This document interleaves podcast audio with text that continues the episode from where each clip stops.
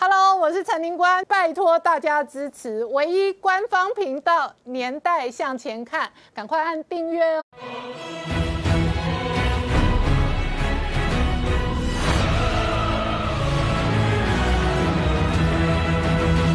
年代向前看，向前看年代。大家好，我是林官，欢迎我们忠实观众跟粉丝朋友扫描 QR Code 订阅《年代向前看》YouTube 官方频道。倒数三十四天，今天一早呢，拜登跟这个川普辩论哦，事实上包含这个主持人哦，华勒斯哦，三个超过七十多岁，合计加起来两百二十三岁的人哦，唇枪舌战。这场战争哦，不仅仅是影响美国政治的发展，也影响到西太平洋。同一时间呢，蓬佩尔接受福斯的专访的时候，他直接。点出中共是美国的最大威胁，而最新的进程跟进度呢，它有一个这一个重要的四方会谈跟亚太的行程，甚至要参访这个蒙古哦。然而就在美国在西太平洋的各式各样围堵中国的这一个戒备哦不断的拉高的同时哦，今天包含 B one B 的这一个升级战力之后呢，又飞来这个台海附近了。事实上哦，中共对台湾的文攻武赫也在这个时间点不断的。加大力道。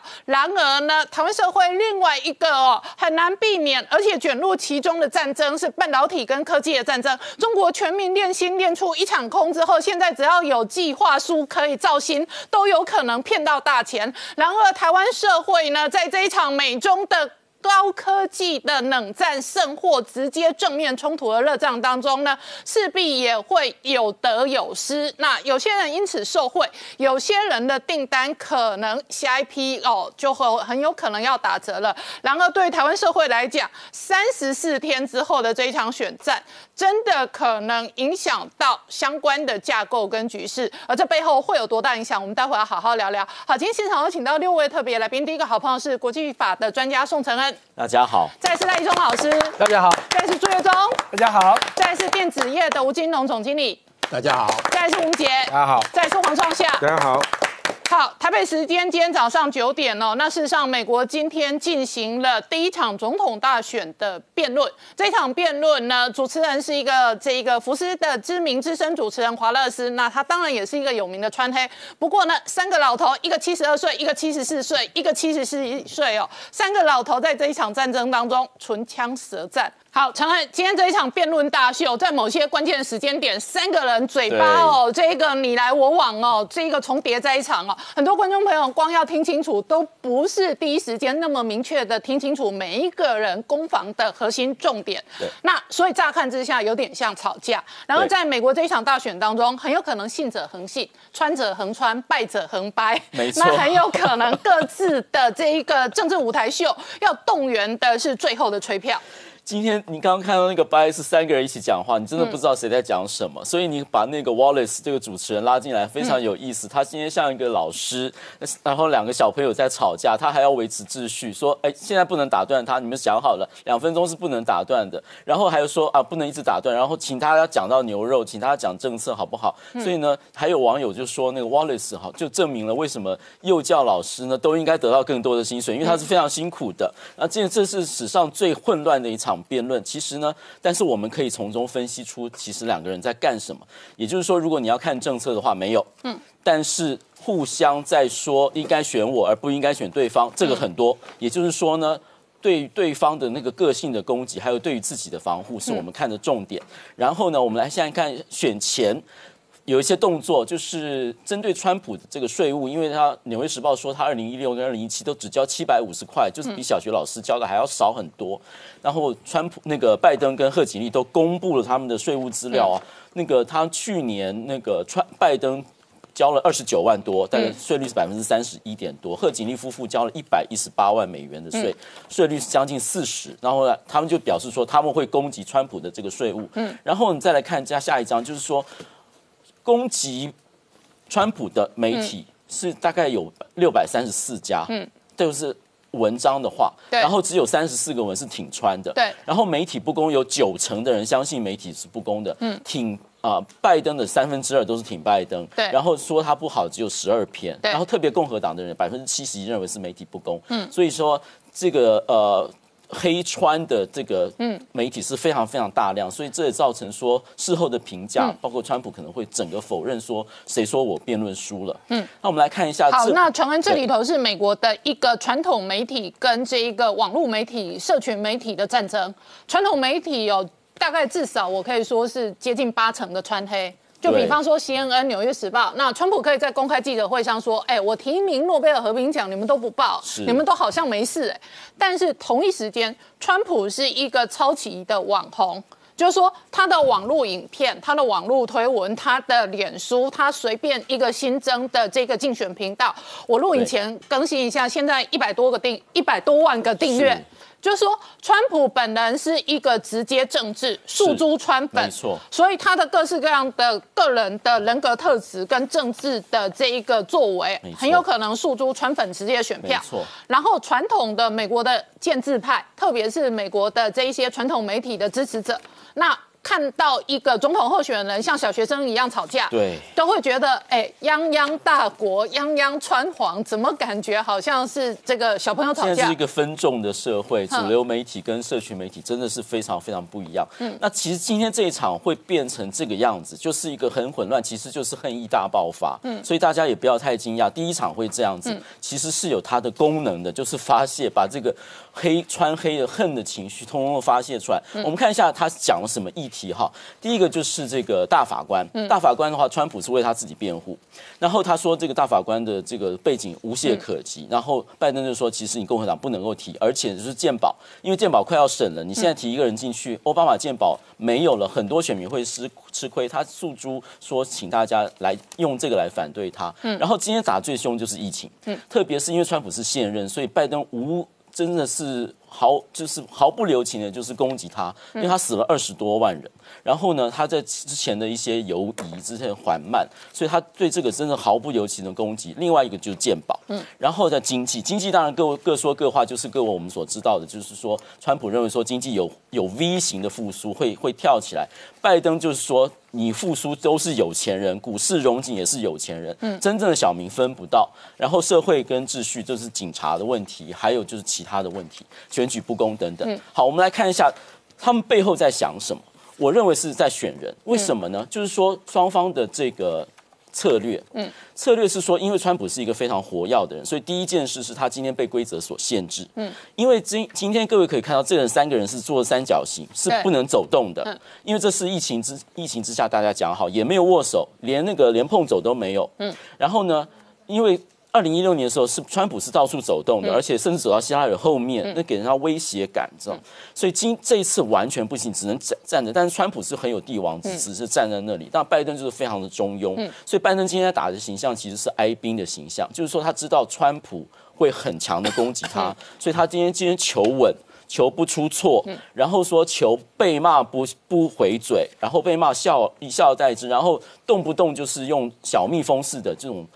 攻攻击式的那种刺针式的方法出出来，然后我让各位来看这样有没有奏效哈，然后再来看是说史上最混乱的总统辩论是为什么呢？是说因为第一个怎么看这个秩序的问题？因为呢，在申论的照规则中间，申论是两分钟，个人的一面对主持人提问，两个人各有两分钟，然后是说好是不能够打断对方。但是今天一开始，只要拜登讲到一个议题，他那个川普听到不服气，他就打断，他不停的打断，打断到主持人说，请你不要再打断，我们说好的，他又不听，他又一直打断，结果他们两个反而主持人跟川普对上，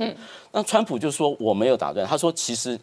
总统先生，我诚实的说，你打断的对方比拜登打断你的更多，所以后面就刚刚看到白就变成小孩子吵架，然后变成主持人要不断的维持秩序，而且主持人有一度还说，请大家 get serious，请大家严肃的来，好，不要一直吵，嗯，然后请大家谈一些政策牛肉的事情。那在这个时候，拜登就出了一招，他说。呃，要跟这个人谈严肃事情没可能。然后他说，这个人根本是个小丑，要跟这个小丑谈一个严肃事情没可能。可是他后来很假，他又把他收回来。他说呢，他说这个人是个小丑，没可能。然后说对不起，这个人我要跟这个人谈话没可能，只要跟这个人。这句话哈，有人会觉得说。呃，他很君子，但是我其实觉得这是一个伪君子跟真小人的战争。为什么呢？你要骂就骂，嗯，当双方相骂已经非常非常多了，你要骂就单纯骂，骂了不要收回来。你要真正心里想要骂他小丑，你就骂他小丑，你就不要再收回来。嗯。第二件事是，我觉得两个人的那个辩论的风格非常不一样。韦小，我我称他为韦小宝跟这个张无忌的战争。嗯。呃，韦小宝是非常灵活的，就像川普，川普有很多招，有很多的呃攻击。那个拜登是在防卫的，然后呢，他非常灵活。但是拜登其实表面上是扮猪，其实在吃老虎。他就是不停的就是非常稳，他是不不动声色，也不也不动气。但是在不停的时候，就就出出刺针式的攻击。比如说，他说川普是一个错误的总统，在错误的时间、错误的工作，说史上最差的总统。他说呢，你自己。那个税的问题是逃税，我会把它处理掉。然后呢，然后我的儿子没有问题。那川普就攻击他说：“你四十七年根本搞不清楚状况，你根本没有想法，你根本也是呃，你根本也是一个中国疫，就是今天还有一个词叫做 China Plague，嗯，就是中国的鼠疫。今天从中国病毒变成中国疫情了。然后呢，我们来看一下说这个谁得分？哈，真的一个是信者恒信，就是说双方会有激化。但是说有一个值得观察是说，拜登的这个哀兵政策是不是能够收效？嗯，他要塑造专业形象，不动气的，然后激怒川普，这个能不能收效？而川普的咄咄逼人是会得分还是失分？那我们就是要看未来几天的这个舆论的反应。好，赖老师你怎么观察哦？川普在这一场辩论当中确实咄咄逼人，咄咄逼人有一个好处，他会满足他的川粉。然后他会稳定他的基本的支持者，但是他有可能惹怒某一些理性派的中间选民，这是其中一个这一个他的这一个呃攻守之间，他可能要付出的代价。那拜登的状况呢？拜登事实上没有鲜明的特色，但是今天他也没有鲜明的重大失言或者错误。你怎么观察今天的攻防？我想就是说，以美国总统的选举哈，当然总统的辩论这是非常重要。那一般来讲，就是美国总统辩论有三场总统辩论，再加上一场一。场副总统辩论，那基本上这三场总统辩论来讲的话，就是第一场总统辩论其实是那个印象设定最最重要的一场，然后接着就是副总统辩论，也因此要看那各阵营里面他们自己如何去设定这一场他在辩论里面的那个目标。好，那如果说以一般来说，我讲一般的这个逻辑是认为说，你作为一个落后者哈，你在这边你是要争取别人来支持你。好，那那看起来呢，如果说是要这样的话，那川普他表现就应该是想要尽量去说服中间选民要来投。他，但是看起来他今天川普今天他的做法似乎是用咄咄逼人的方式哈，可能某种程度是想要激起他自己的川粉，自己本身要来巩固，而且愿意出来投票给他。因为那个川普或者是说呃有一个说法是说川粉很多他在民调上面不愿意显示出来，因为怕被人家笑嘛，所以说在民调上面会有 underrepresented 那个川粉，那但是会给这个我们讲拜登哈，他那边的人会有那个过度的这个被代表到的一个状况。那如果说从从这个辩论策略来看的话，川普是一开始哈。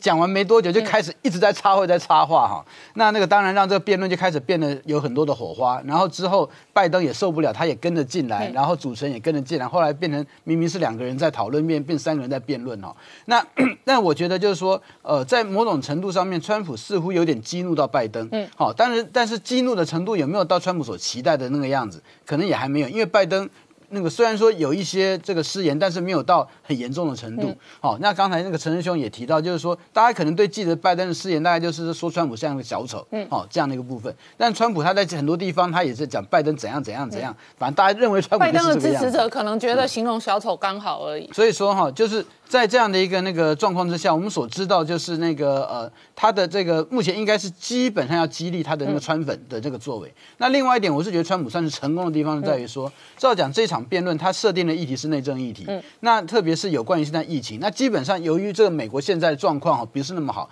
所以说在拜登很多的议题对他是有利的，但是川普这样。有点像是在孙悟空大闹天宫一下哈，结果把这个大大家辩论完的以后，印象完全不是说，例如说拜登他在这个对鉴宝，他对疫情的处理，然后他对于这个呃法律与秩序，他对于像黑命贵的这个议题，或者说包括这个有关大法官是否任命的状况，大家只记得说大家都在吵架，吵成一团。对，所以说你要做那个他模糊焦点，嗯，或者说把这个拜登的这个呃他的节奏把它打乱掉，我觉得某种程度他是成功的，因为他完全不记得拜登说什么，他大家只知道说大家都在吵架。我觉得从我从头到尾看完这个辩论哦，两个人的人设非常鲜明。超普川普是一个超级战将，他所有的议题他都要攻，那拜登就变成模糊的拜登，所以这一场辩论到最后仍然是一个对川普的公投，就是说他吹出的是川粉的票，然而他可能也帮拜登吹出川黑票。那所以呢，真正鲜明的主角仍然是川普，这感觉是一个一人的辩论跟一人的选举。当他乱成一团之后，最后就变成你认同川普，还是你受不了川普咄咄逼人，你受不了这样的总统。但是有没有可能你受不了这个总统，也吹出某些川黑的票？所以这里头其实还有一个网络媒体跟一个大众形象学当中的这一个哦动员的差异，可是非常鲜明的，它会变成一场。对决的公投，而且是川粉跟川黑的对决。其实现在来讲，就是说哈，他到底吹出来川粉有多少，以及有多少中间选民被他吓跑嘛？是这个样子。嗯，那那那个，如果说中间选民被吓跑的那个的数量真的比较多的话，那可能这个策略就没有完全成功。所以，我真的我觉得现在要看，就是说之后后面还会有一些后续解释。嗯，好，例如说西恩他就是把川川普他骂到骂到不行，他说这是最糟糕，而且我们根本不能称之为总统等等。那如果说是那个，在我的朋友群当中有那。种川粉，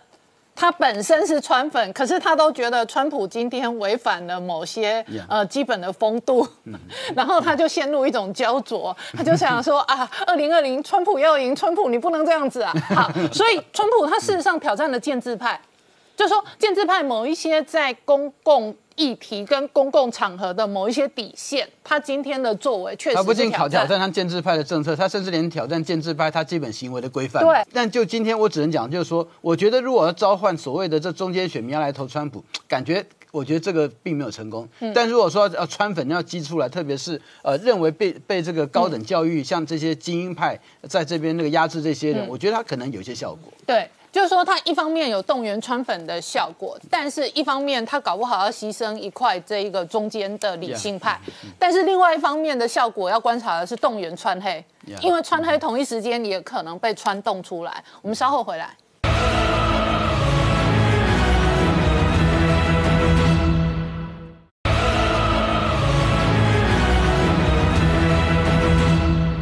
年代向前看的节目现场，再过一个月，美国大选。今天呢，大选第一场辩论，那三个七十多岁的男人哦。从画面跟影像上看起来是吵成一团，可是呢，各自有各自的动员哦。川普要动员的是川粉的选票，那当然哦，这一次拜登哦，事实上他本人到今天为止形象都是模糊的，然而他接收的是川黑的政治资产，所以呢，这一场选举呢，不仅仅是在美国内部哦非常紧绷，事实上这一场选举也是台湾可能有史以来第一次哦，这个早上所有的 cable 台通通都在。现场即时口译，那口译当下的辩论的交锋。可是同一时间，美国内部的选战厮杀到这里，在太平洋的战争上，蓬佩奥呢也一样是步步紧逼。好，创下刚刚看到的是蓬佩奥直接点名说，中共是美国最大威胁。美国内部的选战打得如火如荼，那蓬佩奥呢一夫当关哦，围堵中国全面的战略也打得如火如荼。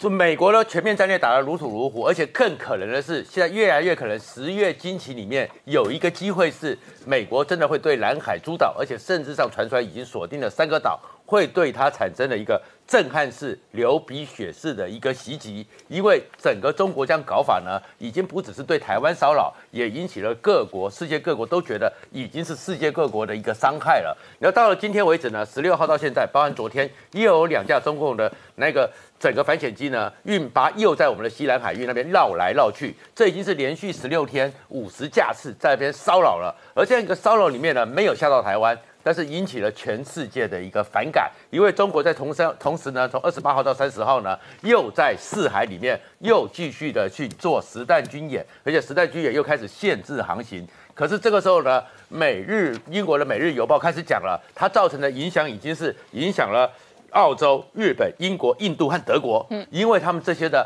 船只，因为你的超演，我必须拉开改行程，所以油料也增多了，行程也拉长了，交货期也受到影响了，损短短四天损失了好几亿的美元，而这样的账要跟谁算？所以他们也觉得你中国这样搞，破坏南海就破坏了全世界，也因此呢，美国就告诉你说，美国绝对不能做事这样影响全世界，影响世界贸易秩序，尤其是南海的一个状况。所以美国的 B1B 呢又飞来这边，从关岛这边继续的飞来，他从五天前飞来，那今天呢在飞过来的时候，他告诉你说，从关岛这边灭国神器 B 1 G 随时可以飞到这个领域。飞到这个地方进行一个处理，然后另外一个呢，同时的时候，从日本那边的机场又飞出了它空中加油机 KC 一三五，那 KC 一三五就是代表说，日本呢也已经在这个印太里面成为一个后勤补给，随时可以支援南海的一个状况。然后在这个时候呢，最重要的是，手上第史上首次第一次，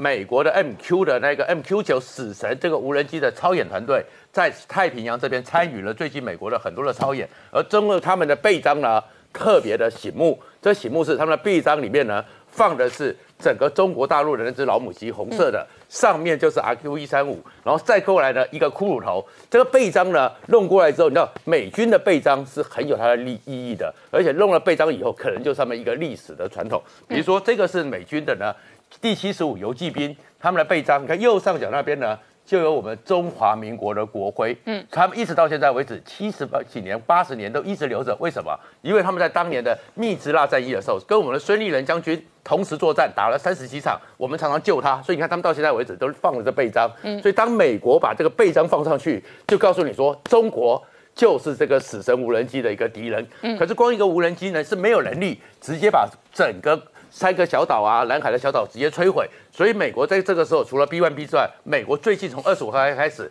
雷根号的航空母舰和美利坚号的这个两栖突击舰一起又在马里亚纳边一个操演，这代表的是第七舰队，嗯，还有美国在那个很冲绳那边的三幺特遣队，随时可以并肩作战。那作战的目的是什么？当然是。